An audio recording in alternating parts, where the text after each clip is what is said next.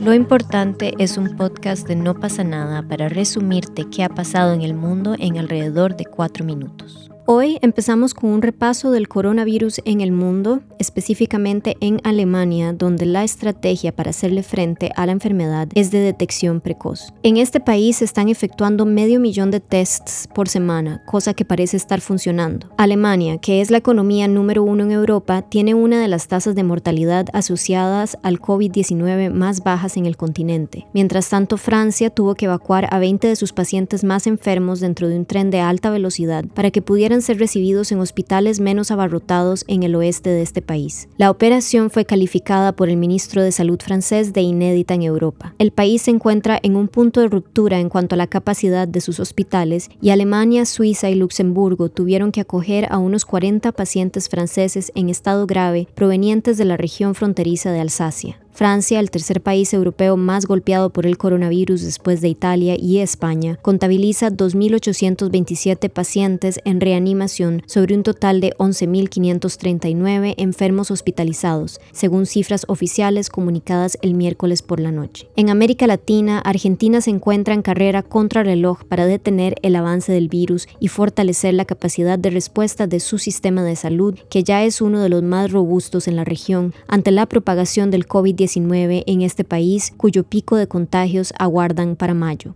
además de decretar desde el pasado viernes un aislamiento obligatorio de sus 44 millones de habitantes, Argentina está concentrada en adquirir camas y equipos de cuidados intensivos. Paralelamente se levantan hospitales de campaña y se acondicionan a toda prisa espacios para la atención de pacientes en cuidado moderado e intermedio. Con una tasa de 5 camas y 4 médicos por cada mil habitantes, Argentina se ubica como uno de los países mejor dotados de la región, donde el promedio es de 2,2 por cada mil habitantes en ambos casos. Los especialistas están de acuerdo en que la temprana declaratoria de la cuarentena fue una buena decisión que ayudará a Argentina a mantenerse a flote, sin embargo destacan la necesidad de descentralizar las pruebas para articular una red mayor de diagnóstico y lograr mayor eficacia en el aislamiento. A medida que la enfermedad se extiende por el planeta a toda velocidad, gobiernos y economistas advierten de sus consecuencias económicas y temen que provoque una gran recesión que podría ser peor que la de 1930, según los más pesimistas. En un contexto de tensiones diplomáticas entre China y Estados Unidos a causa del COVID-19, el secretario general de Naciones Unidas, Antonio Guterres, pidió al mundo que actúe unido contra la amenaza. Por eso los líderes de los países industrializados del G20 se reunirán hoy jueves de urgencia para abordar posibles soluciones y estrategias. Los países del G7, Estados Unidos, Reino Unido, Canadá, Francia, Alemania, Italia y Japón, se reunieron por videoconferencia el miércoles, pero no lograron un comunicado conjunto por falta de unidad. En Estados Unidos, con Trump presionando a los gobernadores para liberar a la población de las cuarentenas impuestas en varias ciudades en pro de la industria y las empresas, la situación ha disparado la venta de armas, ya que según un vendedor del estado de Washington, mucha gente tiene miedo de que alguien entre a su casa para robar dinero, papel de baño, botellas de agua o comida.